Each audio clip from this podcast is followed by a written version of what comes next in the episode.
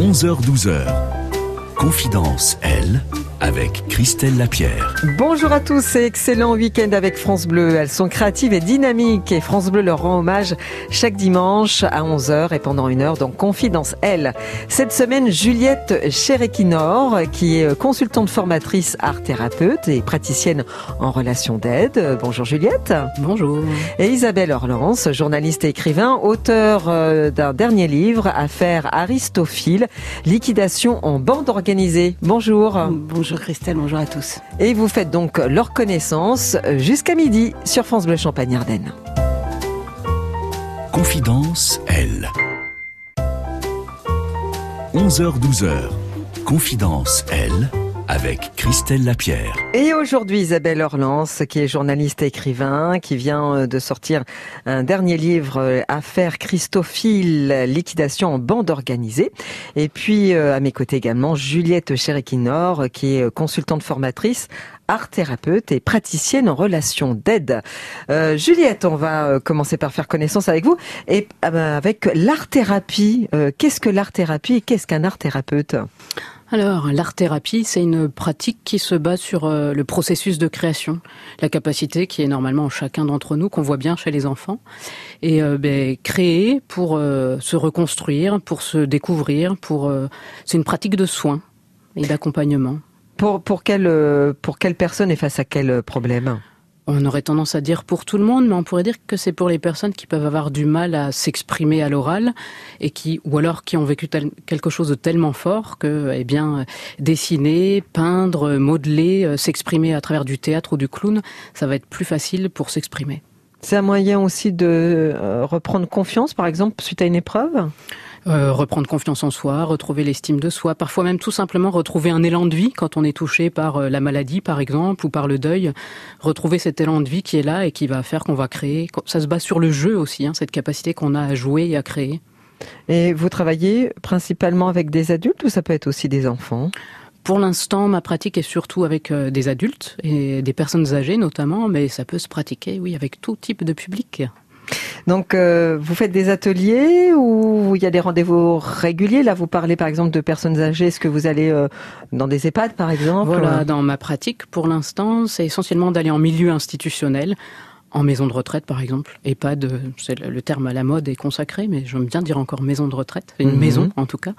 Il y a aussi la possibilité de, de faire de l'accompagnement individuel en cabinet, ce que je n'ai pas encore commencé, mais ça sera pour bientôt. D'accord, parce que voilà, euh, il y a euh, tout un, cheminement. Euh, art thérapeute, finalement, c'est nouveau. Qu'est-ce qui vous a amené vers cette discipline? Qu'est-ce qui vous a intéressé? Peut-être que c'est d'accompagner les personnes dans leur évolution, dans leur émancipation. Au début, moi, j'étais euh, animatrice et principalement animatrice nature. Et j'étais, euh, bah, comme on voit les jeunes d'aujourd'hui, là, assez écolo, assez militante à une période où les jeunes ne l'étaient pas du tout. Et quand j'ai commencé, c'était simplement pour faire découvrir la nature aux gens, mais surtout peut-être les rendre un peu militants. Et puis, par la pratique, j'ai découvert que la nature faisait changer les personnes. Euh, et ce qui m'intéressait finalement, c'était d'utiliser la nature pour faire changer les personnes. Et comme j'étais quelqu'un de créatif aussi, eh bien, c'est naturellement aussi que je me suis mise à faire créer avec des éléments naturels, dans la forêt ou en intérieur. Et puis voilà, c'est une évolution. Puis ah, les petits, les petits aléas de la vie dont je parlerai pas forcément ici, mais qui font aussi que tout d'un coup, c'est bien pour soi d'écrire, de créer, de modeler. Voilà, donc c'est un tout. C'est plus une évolution qu'une reconversion, comme certains disent. Voilà, C'est un chemin de vie euh, voilà, qui se qui se fait. Au départ, qu'est-ce qui vous avait euh, attiré vers ce métier d'animatrice nature? Je me suis, je me le demande, mais en tout cas, j'habitais Paris, dans une cité HLM, et Ah oui. j'avais quand même la chance en face de chez moi d'avoir un grand parc. C'est le parc où se trouve euh, l'héliport de Paris, d'ailleurs, et de voir là les saisons passer, de voir euh, des oiseaux et de m'y atteler, et puis surtout de pas bien supporter de vivre dans un appartement. Donc j'avais la chance que ma mère me laisse passer beaucoup de temps dehors, et donc j'allais jouer, jouer, jouer dehors. Comme il n'y avait pas toujours des enfants, mais il y avait des arbres, il y avait des oiseaux, il y avait de l'herbe. Donc petit à petit, voilà, je me suis intéressée à la nature, et puis euh, j'ai fini par moi-même faire des, des colos, dira-t-on, sur le thème de la nature. J'ai rencontré des animateurs nature et c'est comme ça que la vocation est née. Et un animateur nature, qu'est-ce qu'il propose en fait? Quelle est sa mission? Eh bien, voilà, il peut y avoir différents biais. Il y a des personnes qui vont vraiment éduquer, parce qu'il y a une notion d'éducation dans l'animation, pour que leur public bah, soit sensibiliser la nature, se mettre à la protéger. Et puis il y en a d'autres, comme je l'évoquais un peu tout à l'heure, qui vont plutôt utiliser la nature pour faire évoluer les personnes, pour travailler la socialisation. Moi, je forme des éducateurs spécialisés aujourd'hui, par exemple, et je leur fais utiliser la nature comme prétexte à, à se découvrir, à se socialiser, euh, et puis à découvrir quelque chose qui n'est pas de l'humain. C'est aussi euh, côtoyer des, des, éléments non humains, des animaux, des plantes. Et euh, en côtoyant la nature, on en apprend beaucoup sur soi. Hmm. Et moyen de revenir à l'essentiel, peut-être aussi, pour les gens? Il y a de ça aussi, surtout à une période où ça, on parle beaucoup de société de consommation. Il y a aussi tout un pan de la société qui revient au faire soi-même ou à, à ne plus trop consommer. Donc la nature, c'est aussi ça, c'est quelque chose d'assez simple. Et en même temps, c'est quelque chose aussi euh, sous nos latitudes, ça va, ça va, ça va très bien. Mais la nature, c'est aussi euh, le climat, l'environnement, la météo, la tempête, l'orage. Donc c'est aussi se confronter à des éléments qui sont pas toujours très doux. Donc c'est en ce mhm. sens-là que ça éduque aussi. Hein, dans la nature, il y a des, des éléments doux, des éléments plus. C'est une, une, école de la vie finalement. C'est une école de la vie, oui, tout à fait. Alors euh, voilà, vous avez perdu votre emploi pour un motif économique, hein, euh, votre emploi d'animatrice nature, et vous avez fait le choix de vous installer à votre compte et vous êtes devenue donc euh, travailleuse indépendante, mais dans différents domaines, donc animation, formatrice, consultante, rédactrice. Est-ce que vous vous cherchiez ou est-ce que pour euh, vivre, il fallait un peu se diversifier? Oui, c'était plutôt d'avoir plusieurs cordes à mon arc, d'une part. Et puis, comme il y a plein de choses qui m'intéressent, eh bien comme ça, ça m'évitait de faire un choix. Et donc aussi de pouvoir euh, varier, ne pas forcément être dans la, dans la routine. Euh, quand je suis formatrice, je suis en face à face pédagogique, je suis en, face à des personnes, ça nécessite pas mal d'énergie. Donc de temps en temps, pouvoir aussi être euh, chez soi, voir dans son jardin et écrire tranquillement en termes d'énergie à donner, c'est aussi euh, intéressant d'alterner les, pratiques. Mmh. Avant d'aller plus loin, je vais demander à Isabelle si elle a quelque chose à vous demander, voilà, concernant euh, ce, début de parcours. Demander à Juliette, non, peut-être pas, mais en revanche, euh, appuyer son propos en, en lui disant que il y a deux mots qui, euh, qui, qui font écho en moi, c'est la nature évidemment, puisque comme Juliette, j'ai grandi à Paris, puis j'ai eu la chance aussi euh, que des d'avoir des parents qui étaient très proches de la nature et qui étaient implantés via la famille de maman euh, dans, dans la région de Reims.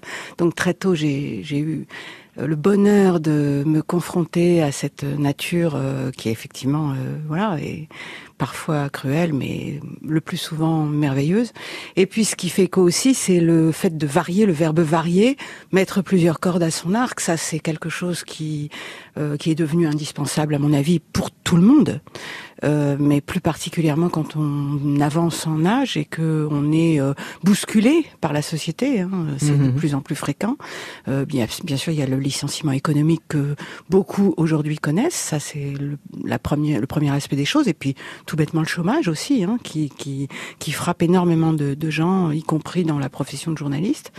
Et donc voilà, mettre plusieurs cordes à son arc, je crois qu'on est, on est raccord. Oui, on, on, va le voir euh, dans, dans un instant, effectivement, euh, des activités divers en, en, vous concernant aussi, euh, Isabelle. Un peu de musique, bien sûr, dans cette émission, avec le choix musical de, de nos invités. Isabelle, vous avez choisi cette chanson de Serge Reggiani, il suffirait de presque rien. Pourquoi cette chanson? Eh bien, parce qu'elle euh, me rappelle toujours euh, une très très grande histoire d'amour. Hein. Euh, peut-être, peut-être la plus belle, j'en sais rien, je sais pas. Non, je, je, veux dire pour le père de mon fils, c'est pas sympa ce que je suis en train de dire. Mais disons que oui, une très grande histoire d'amour avec un homme qui avait 15 ans de plus que moi. Et 15 ans aujourd'hui, c'est c'est rien. 15 ans à l'époque où moi j'en avais 25, c'était beaucoup.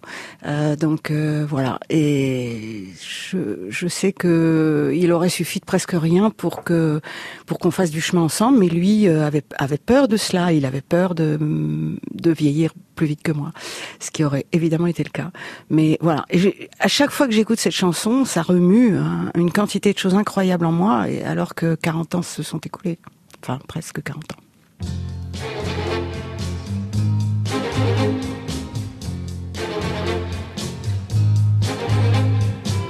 Il suffirait de presque rien, peut-être dix années de moins pour que je te dise je t'aime que je te prenne par la main pour t'emmener à Saint-Germain, t'offrir un autre café crème.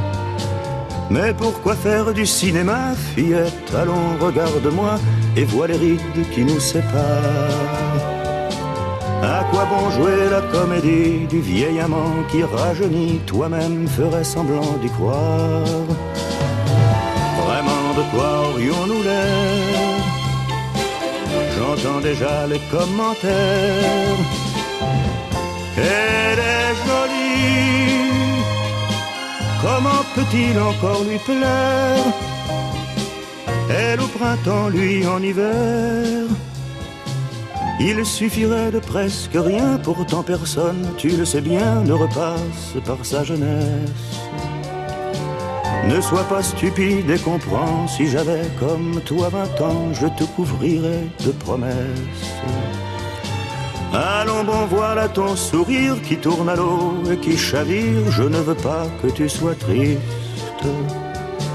Imagine ta vie demain tout à côté d'un clown en train de faire son dernier tour de piste. Vraiment de quoi aurais-tu l'air? Déjà les commentaires.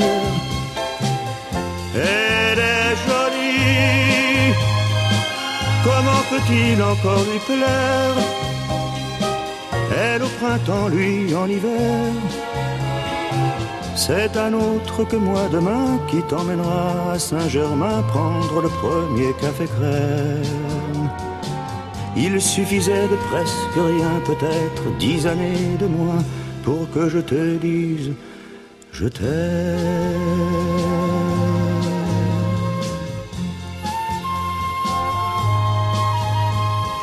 Il suffirait de presque rien, la voix magnifique de Serge Reggiani.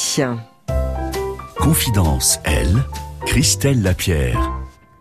Mes invités cette semaine, Juliette Cheriki-Nord, consultante formatrice art-thérapeute, praticienne en relation d'aide, et Isabelle Orlance, journaliste et écrivain, auteur euh, du livre euh, Affaire Christophile, liquidation en bande organisée. Alors avant de parler de, de cet euh, ouvrage, Isabelle, qu'est-ce qui vous a poussé vers le journalisme? Euh, alors, euh, à vrai dire, je, ne sais pas trop si ce, ne sont les circonstances. Euh, en fait, euh, j'aurais voulu être avocate. J'avais des grands, un idéal euh, euh, absolu qui était de travailler pour une organisation comme l'Amnesty International, par exemple. en tout cas, me consacrer aux droits de l'homme. Et puis, j'ai été victime d'un incendie, voilà, dans le 18e arrondissement parisien. Enfin, victime comme d'autres et d'autres s'en sont beaucoup plus mal sortis que moi, puisqu'il y a eu beaucoup de morts. Euh, et j'avais euh, une amie euh, qui était journaliste à l'Est républicain à l'époque euh, et qui euh, s'appelle Claire Baudéan. C'est ah, oui. quelqu'un que connaît, bien voilà, ici, que, voilà, que ouais. la Maison Ronde dans Mhm. son ensemble connaît bien. Mhm. Et voilà, elle m'a proposé de faire un, un petit papier sur le le, euh, l'histoire de cette nuit tragique et je suis restée à l'Est républicain. Voilà, enfin j'ai eu d'abord un, un CDD et puis ensuite un CDI et, et j'ai mis le doigt dans l'engrenage et je n'ai jamais regretté. Alors, je vais pas pouvoir citer hein, tous les médias pour lesquels vous avez travaillé parce que la liste est longue. Bon, ici pour euh, les gens de la région, on citera l'Union Lardonnais. Il y a eu aussi Canal+, hein, euh, François, euh, France TV, et puis euh, des collaborations. euh, donc, grand reporter, chroniqueur judiciaire, réalisatrice aussi. Effectivement, euh, sur des documentaires, donc euh, j'imagine. enfin, non, des, magazines, magazines. en fait. hein, L'émission reportage de TF1 notamment, qui faisait des, enfin qui fait toujours d'ailleurs des, des 26 minutes. euh, donc voilà. Je, et puis j'ai fait quelques 52 minutes, mais on peut pas dire que je sois une réalisatrice de documentaire, qui est un, pour moi, c'est vraiment le, le très haut niveau, le dessus du panier, et je ne me sens pas de prétendre à cette, à, ce- à ce, ce, ce niveau. Et pourquoi vous vous êtes jamais jeté à l'eau? J'adorerais, j'adorerais, mais euh, c'est très difficile de convaincre une maison de production de faire confiance à euh, une réalisatrice qui n'a pas euh, un CV long comme le bras et qui n'affiche pas euh, des, euh, des, des, des documentaires, des 52 minutes. Faut bien commencer à un moment donné, euh, oui, il faut bien commencer, mais malheureusement, euh, on préférera donner sa chance. Enfin, malheureusement, non. Heureusement pour la jeunesse, mais on préférera donner sa chance à une jeune réalisatrice de 30 ans. On comprendra qu'elle débute. Euh, à mon âge, on se dit mais pff, pourquoi elle arrive maintenant sur le marché, quoi, en Mm. gros. Donc c'est très difficile. Tout est difficile de toute façon aujourd'hui euh, quand on fait du journalisme, euh, euh, même quand on a une certaine expérience, c'est c'est très difficile. Alors, donc, euh, vous avez suivi un certain nombre euh, d'événements, hein, euh, que ce soit ici au niveau national et puis au niveau international. Mais j'aimerais tout de suite qu'on parle de votre dernier ouvrage, Affaire Aristophile, liquidation en bande organisée. Alors, pour tout vous dire, hein, franchement, quand j'ai reçu l'ouvrage, je me suis dit, mais c'est quoi cette affaire? Ça me dit rien du tout. Alors, expliquez-nous, qu'est-ce que c'est que cette histoire, finalement? Alors, euh, Aristophile, c'est le nom d'une société qu'a mhm. créé Gérard Lhéritier, euh, un homme euh, comme vous et moi, euh, qui est passionné par les belles lettres, les manuscrits, les ouvrages d'art dans leur globalité. Et donc, un jour, il y a très longtemps, hein, plus, de 20, plus de 20 ans, il a l'idée de créer un modèle économique, d'investir en tout cas dans cette forme d'art et d'en faire profiter des gens qui auraient envie de collectionner ou d'investir. donc, ça peut être simplement une, une, une manne, c'est-à-dire euh, on investit une somme euh, des économies par exemple, ça nous rapporte un peu d'argent et puis euh, si on a envie de revendre, on peut aussi être exonéré d'impôts. Enfin bon bref. Donc il a ce modèle économique en tête, ça va marcher, il va avoir des tas de clients et puis il va créer les deux musées privés, les deux plus grands musées privés d'Europe en, en, matière de lettres et manuscrits qui sont à Paris et à Bruxelles. Et à partir de là, il, dispose de 130 000 œuvres d'art, qui ça représente la collection la plus la plus grande du monde en, en matière de lettres et manuscrits. C'est une bibliothèque internationale que beaucoup lui envient surtout à lui, qui n'est rien aux yeux de l'intelligentsia euh, parisienne notamment, culturelle. Euh, le cercle germano-pratin où il fait bon euh, être diplômé et, et, et peut-être même issu d'une grande famille. Lui, il est fils de plombier, il est originaire de, de Lorraine et puis il a le BEPC. Enfin, c'est voilà, c'est un monsieur modeste, mais qui est extrêmement brillant, extrêmement cultivé, qui, qui est un self-made man. Et aux États-Unis, on parlerait de succès Ici, en France, il va être euh, stigmatisé au point que euh, la, la, direction des fraudes va diligenter une enquête, puis ensuite la brigade financière, et patatras, le 18 novembre 2014, euh, toute la société de Gérard Lhéritier est investie de policiers et perquisitions, et à partir de là, c'est la chute. Et donc, ça va être une chute tellement rapide et tellement violente que non seulement les 61 euh, salariés d'Aristophile vont être euh, évidemment licenciés, mais également ceux des sociétés qui vendaient des lettres et manuscrits à des gens euh, comme vous et moi. donc ça, ça, représente à peu près 27 personnes. Donc une centaine de personnes se retrouvent licenciées en quelques mois. Et puis Gérard Lhéritier, lui, il est totalement ruiné. C'est-à-dire qu'on lui saisit tout, mais tout. Euh, Tous ses comptes sont bloqués, hein. Tous ses, comptes bloqués, ses propriétés. Ses enfants aussi. Voilà, ses enfants aussi. Euh, c'est-à-dire que, en fait, si vous voulez, le d'un seul coup, vous n'avez plus rien. Et il s'avère qu'il était assez riche, monsieur, parce qu'il avait euh, eu le bonheur, en 2012, de gagner 170 millions à l'euro million. Alors, évidemment, euh, d'aucuns diront, euh, bah, c'est incroyable, il, est, il a vraiment énormément de chance. Oui, il a eu énormément de chance. Sauf qu'après, il a tout perdu. Tout perdu, et aujourd'hui, il entretient des maisons qui ne sont plus sa propriété, qui sont sous séquestre. Il n'a plus d'argent. bon, je vais pas pleurer sur lui, hein, parce qu'il y a aussi tous les gens auxquels on a pris les œuvres, puisque quand il eu la perquisition, évidemment, tout a été saisi et placé sous scellé.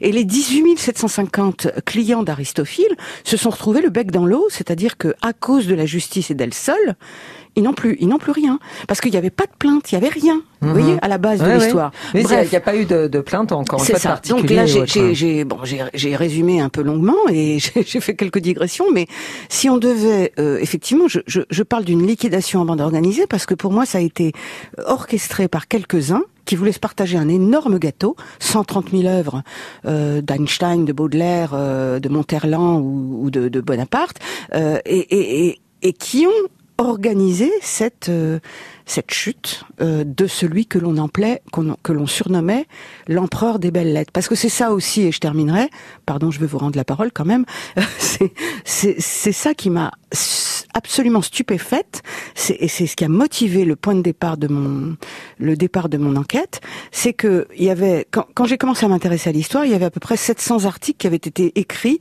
en deux ans et qui tous étaient élogieux, enfin c'était l'empereur des belles lettres était bien le moins que l'on que l'on disait à propos de Gérard l'héritier.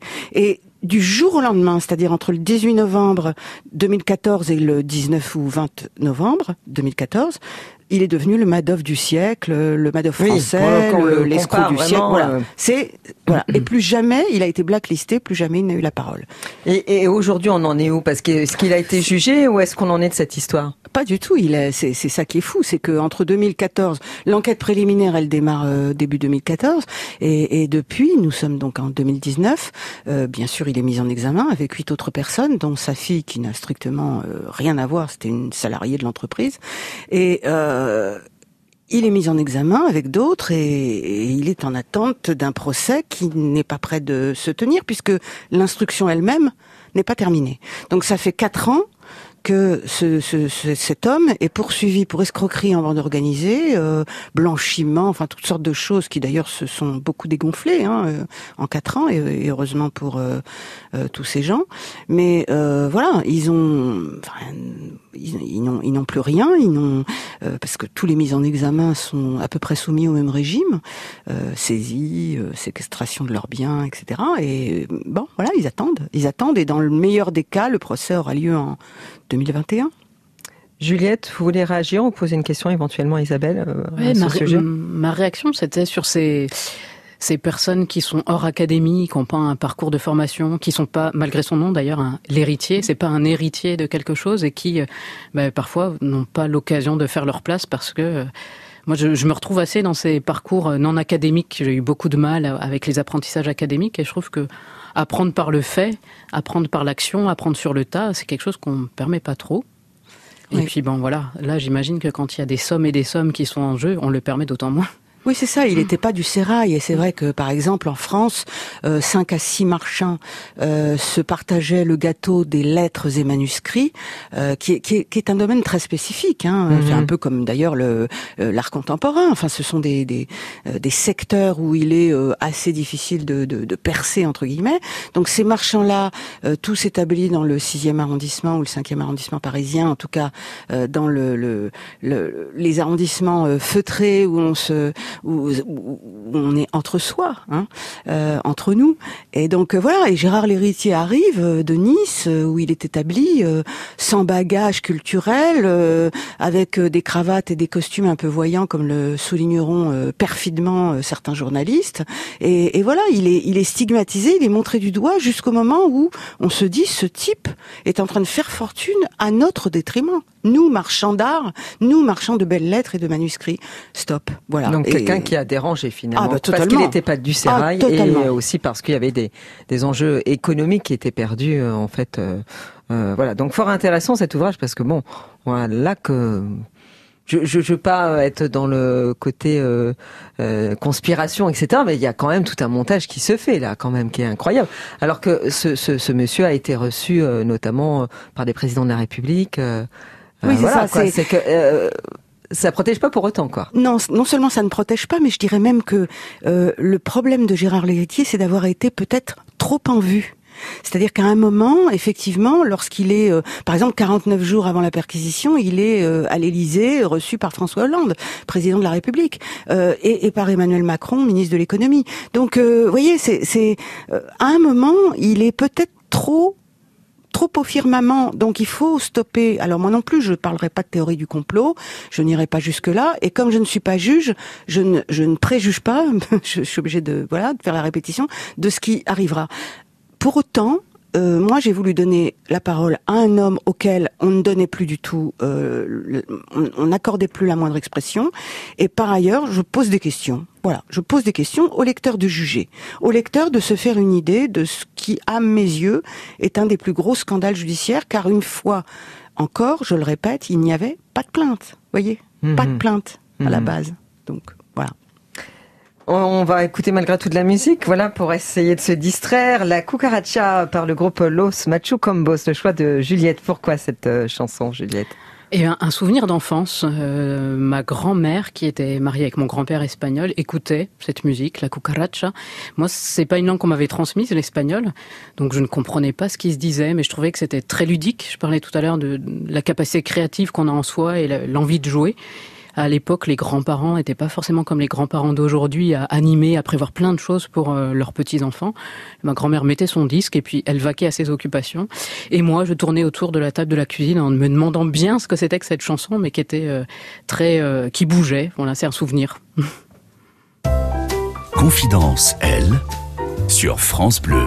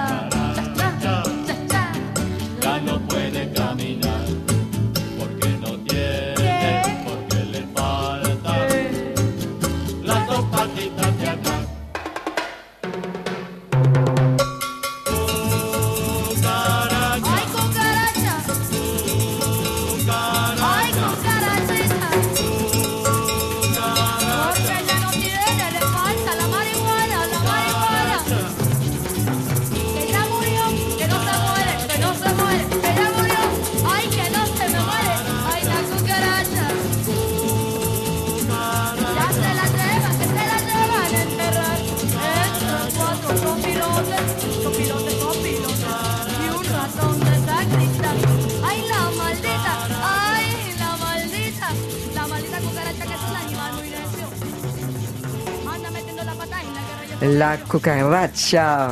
Juliette euh, a beaucoup mieux l'accent que, que moi, Juliette Chériquinor, sur France Bleu. 11h-12h.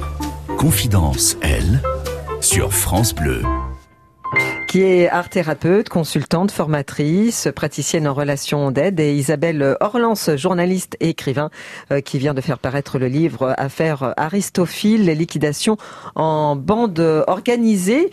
Euh, qu'est-ce que c'est qu'une praticienne en relations d'aide Juliette? Praticienne en relation d'aide, c'est assez lié à l'art-thérapie finalement. Euh, c'est un accompagnement, c'est aider la personne. C'est une forme de psychothérapie, mais le terme de psychothérapeutes notamment maintenant est, est régenté, on va dire. Euh, seuls les médecins, les psychiatres, euh, les psychologues peuvent se dire psychothérapeutes. Moi, dans mon travail d'art thérapeute, il y a un travail d'accompagnement, de relation d'aide. Certains art thérapeutes ne travaillent vraiment qu'avec les arts et pas forcément de relations verbales. Euh, moi, j'allie les deux. Hein, c'est vraiment euh, une alternance d'accompagnement verbal et de... donc c'est ce que veut dire praticienne en relation d'aide. Donc c'est euh, commenter euh, l'œuvre par exemple par la personne pour voir ce qu'elle a voulu. Alors souvent les, les, œuvres qui sont créées en art thérapie sont commentées avant tout par la personne. C'est un support qui va mhm. permettre l'échange. C'est pas des interprétations très faciles, très rapides qui diraient oh là là vous avez pas en noir donc votre vie est noire en ce moment surtout pas. Mais c'est plutôt accompagner après la prise de parole de la personne accompagnée sur son œuvre. D'accord. Petite question sortie du chapeau. Donc voilà, Juliette, je vous laisse prendre un petit papier, euh, le déballer, et puis euh, toutes les deux, vous allez répondre à cette, à cette question. Connaissez-vous l'angoisse du dimanche soir? Ah eh ben, on va répondre toutes les deux, mais je me permets de répondre. Oui, ça, tombe très bien cette question. Ouais, c'est quelque chose dont j'essaye de me débarrasser, mais j'appelle ça même le syndrome du dimanche soir, qui commence parfois même bien avant le dimanche soir, et qui fait que finalement, euh, quand je travaille le week-end, eh bien, c'est une des solutions pour ne pas avoir le syndrome du dimanche soir. C'est de travailler. Oui, c'est de travailler. En fait, pour les, est dimanche. Dans, dans, dans, ma vie de professionnelle, les moments où il y avait week-end qui ressemblait à la semaine, ben, finalement, il n'y avait pas ce ce passage m'est arrivé dans l'enfance, et puisqu'on est à la radio, en fait, ce qui était terrible pour moi, c'était les émissions du dimanche soir, les jingles des émissions de France Inter du dimanche soir, euh, l'heure fatidique de 21h où il fallait aller se coucher et où ça annonçait le lundi.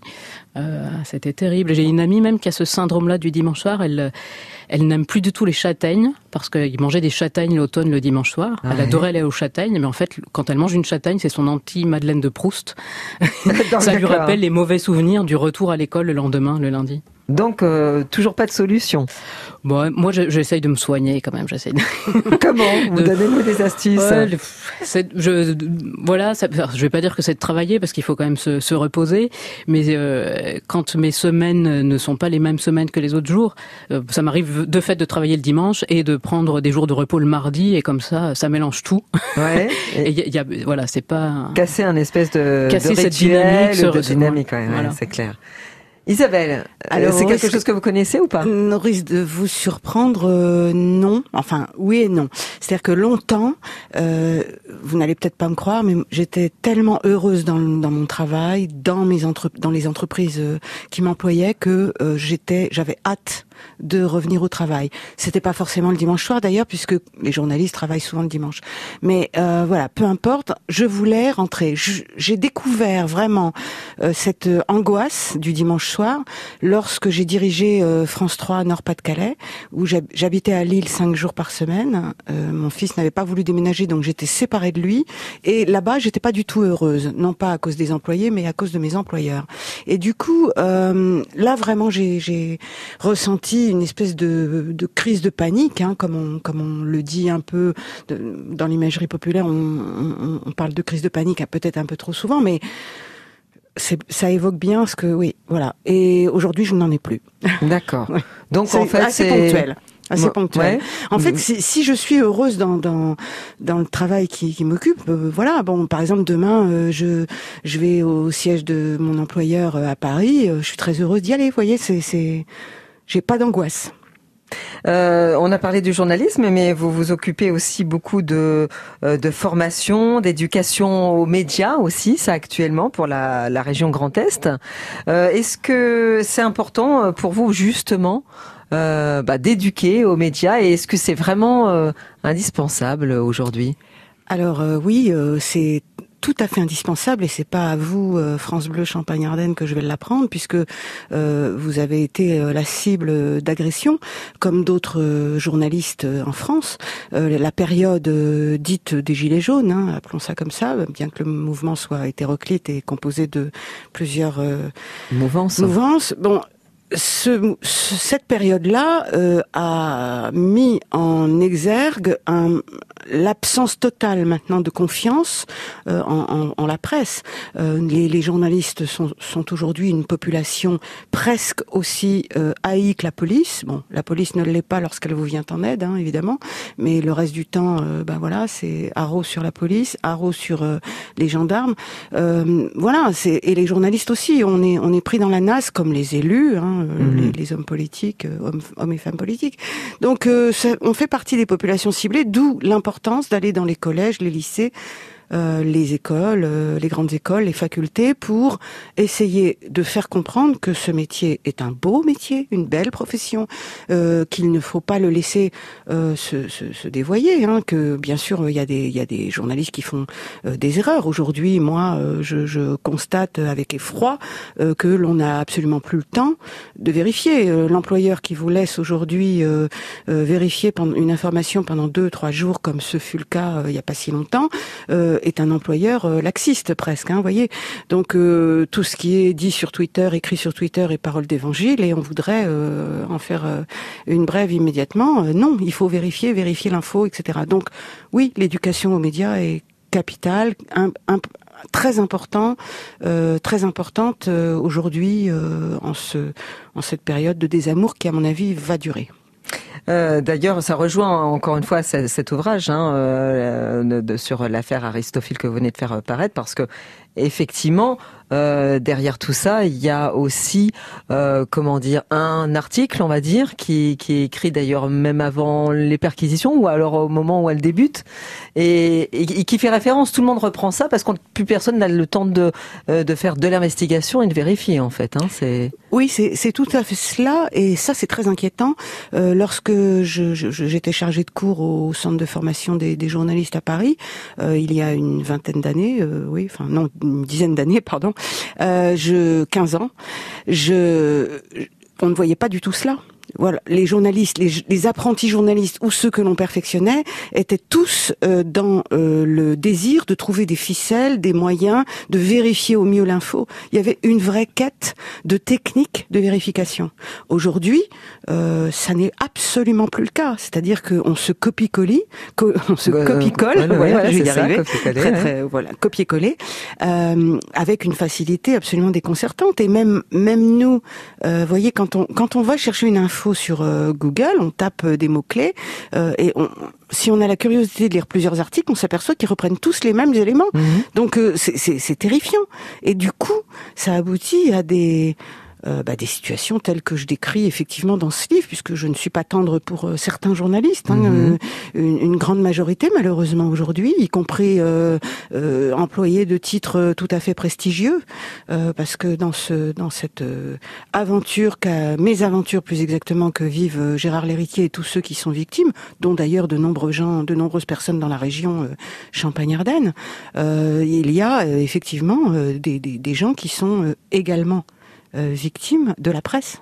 Hmm. Quand vous dites euh, victimes, c'est des gens qui avaient, euh, par exemple, investi dans, voilà, qui avaient acheté. Imagine, imaginez-vous investir 20 000 ou 100 000 euros dans des lettres et manuscrits. du jour au lendemain, ces pièces que vous possédiez, qui étaient gardées soit en chambre forte par Gérard Lhéritier, par Aristophile, soit exposées au musée de Paris ou au musée de Bruxelles, sont saisies par la justice, placées sous scellé laisser un, aux soins d'un commissaire-priseur qui va les revendre ou, ou pas. Euh, et si vous, voulez les récupérer, pour les revendre vous-même ou pour les garder dans votre euh, salon, eh bien, vous allez euh, avoir le plus grand mal. C'est-à-dire qu'il y a des gens qui essaient depuis trois ans de récupérer leurs œuvres, des œuvres qu'ils ont achetées. Voilà, c'est ça aussi le scandale Aristophile. cette affaire. Isabelle, vous nous avez demandé Creedence Clearwater Revival. J'espère que l'accent a été bon. Euh, quel titre exactement Là, je vous laisse le soin. Euh, c'est long, as I can see the light. c'est ça. Ouais, aussi aussi longtemps que je, que je puisse voir la, lumière. et c'est c'est une en fait c'est un c'est une chanson qui m'a accompagnée sur tous les théâtres de guerre où je suis allée parce que euh, d'abord Creedence a été créé pendant la guerre du Vietnam.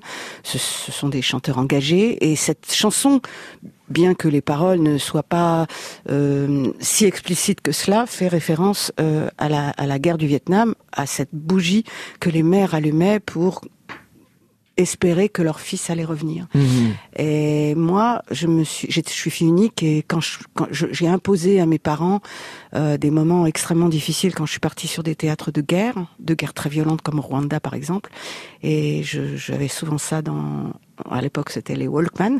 Ouais, voilà, j'emportais toujours cette euh, chanson, elle m'aidait. Avec une pensée pour vos parents en même temps. Confidence, elle.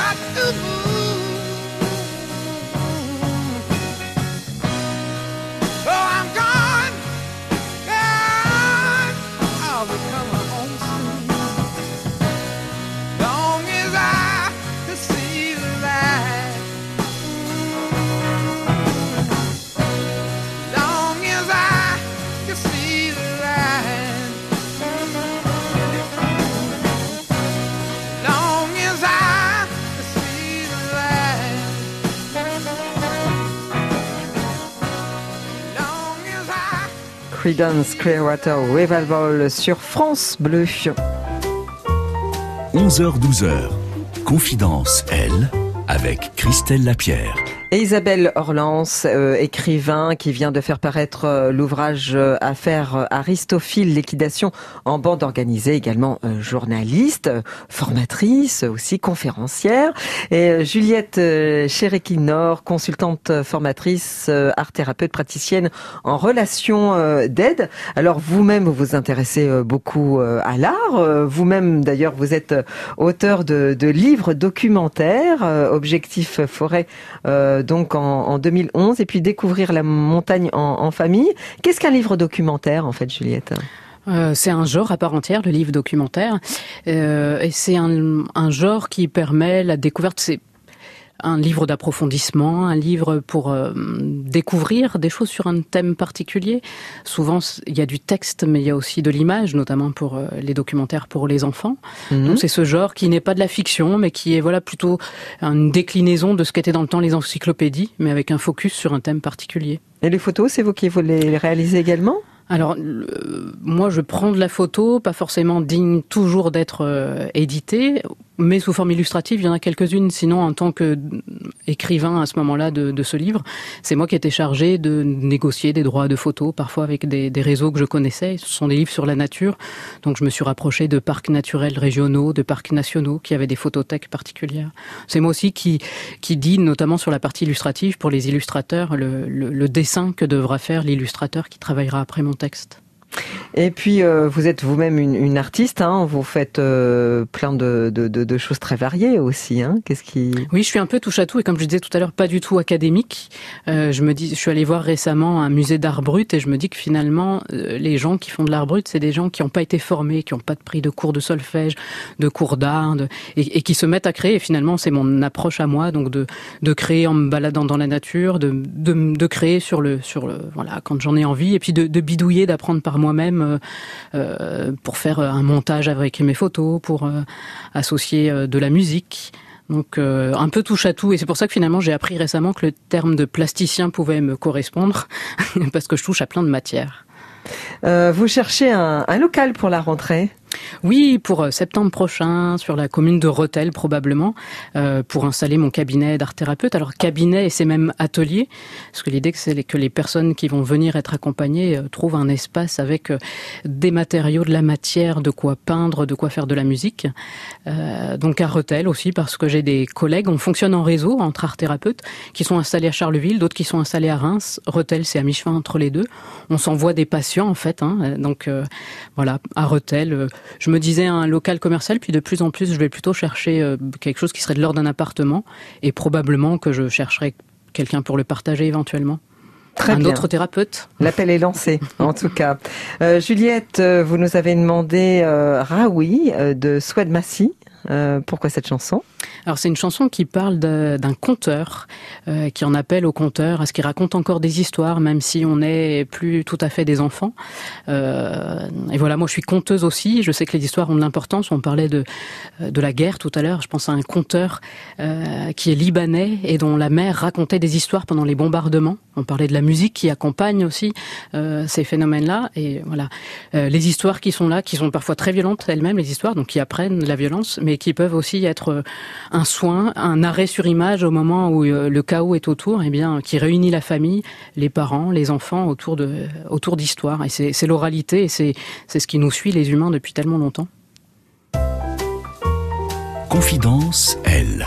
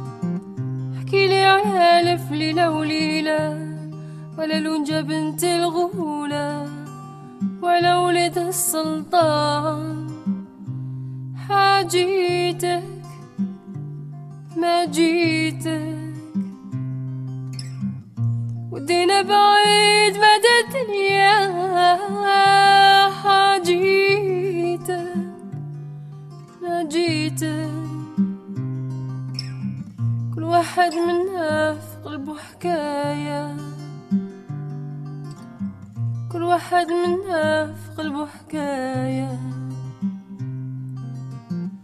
احكي وانسى باللي إحنا كبار في بالك اللي رانا صغار ونمنو كل حكاية. حكينا عالجنة حكينا عالنار ولا الطير اللي عمره ما طار. فهمنا معنى الدنيا. حاجيتك ما جيتك ودينا بعيد مدى الدنيا حاجيتك ما جيتك. كل واحد منا في قلبه حكاية. كل واحد منا في قلبه حكاية. حكي راويكي ما حكاولك. ما تزيد ما تنقص من عندك قال شفا ولا بالك حكي ونسينا مهاد زمان خلينا في كان يا مكان كان يا مكان. حاجيتك ما جيتك. ودينا بعيد مدى الدنيا. حاجيتك ما جيتك. كل واحد منا في قلبه حكاية. كل واحد منا في قلبه حكاية.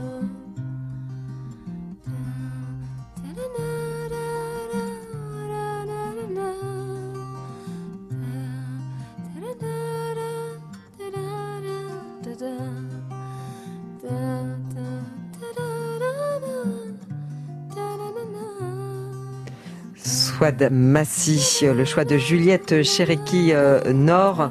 Euh, allez, il nous reste plus beaucoup de temps et vraiment, je voulais demander à Isabelle Orlans qui est allée sur plein de fronts, hein, que ce soit euh, la guerre du Golfe, la guerre dans, les Balkans, le Kosovo, Rwanda, Irak. voilà, quelque chose de, de, marquant. Je sais qu'au niveau humain, c'est des, souvent des choses très fortes. Donc Isabelle, oui, c'est fort à, à double titre. Euh, on a le sentiment que l'on ne vivra pas forcément euh, le lendemain. Donc euh, tout ce qui est euh, rencontre euh, euh, nous, nous est, est sublimé en fait. Hein, et j'ai comme ça spontanément, c'est vrai que je, je pense à un, un Bosniaque euh, qui, dans les caves de Sarajevo, où on se réunissait dans les années 92-93, au plus fort de la guerre, euh, euh, les gens jouaient de la guitare, ils chantaient, etc. Euh, on brûlait tout à l'époque pour avoir chaud. Et ce, ce Bosniaque m'avait offert, quelqu'un que je ne connaissais pas la veille, hein, il m'avait offert un disque euh, avec une très belle dédicace, un, un, un vieux, un, un vinyle, hein, vous voyez, Mhm. et en me disant, bah, euh, voilà, je brûle tout, donc euh, pars avec celui-là, rentre en France avec celui-là. Et je, j'ai toujours le disque, mais je ne sais pas si cet homme a survécu à la guerre, parce qu'il n'y avait pas de portable à l'époque, hein, tout Mhm. était très compliqué. Euh, et voilà, ça c'est c'est des grands moments, et il y en a beaucoup comme ça. J'espère qu'un jour vous nous les raconterez dans un ouvrage, hein, Isabelle.